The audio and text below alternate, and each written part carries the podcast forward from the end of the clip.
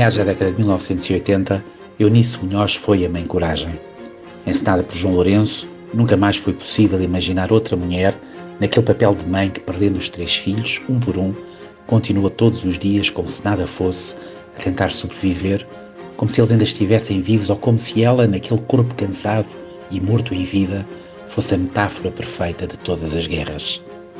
Hoje, dia de luto nacional pela Mãe Coragem, quero dedicar este postal a todas as mães, a todas, mesmo àquelas que não chegam a ter o seu bebê no colo,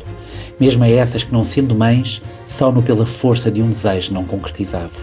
mesmo às que têm um bebê que decide partir num sopro, deixando-as de colo e berço vazios.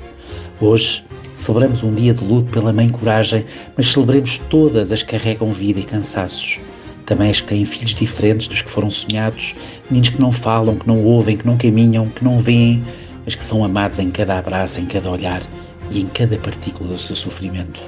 Celebro todas as mães coragem, as que pegam nos filhos e batem com a porta, as que agora têm a coragem de os proteger da guerra, que atravessam mares, desertos e países sem os largar, numa barriga para lá do seu umbigo, numa fome que só poderá ser satisfeita quando o bebê estiver tranquilo e protegido.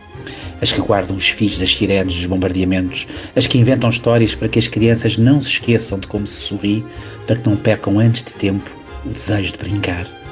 as mães coragem que choram sozinhas por estarem exaustas, por ninguém em casa lhes perguntar se precisam de ajuda, se precisam de descansar, se precisam de um abraço. Mulheres coragem que dilaceram de dor quando o leite sobe nas mamas doridas. Coragem para dar à luz, para as pedras de sangue, para os cortes, para os pontos, para as visitas na maternidade e para os chazinhos em casa com visitas que não imaginam o cansaço, as dores e a falta de paciência o instinto animal de proteger as crias, o amor para lá do amor quando os seus bebés finalmente descansam, o amor que diz que sim quando aparecem de surpresa, quando casam e têm filhos, quando fazem merda. Também quando têm febre, quando se apaixonam pela primeira vez, quando sofrem de amor ou se perdem. Hoje, dia em que o país despede Eunice, celebremos todas as mães coragem, as que carregam os seus filhos num mundo tão incerto as que têm a coragem de desafiar o medo com a força da vida e da esperança, as que acreditam que o amor salva sempre,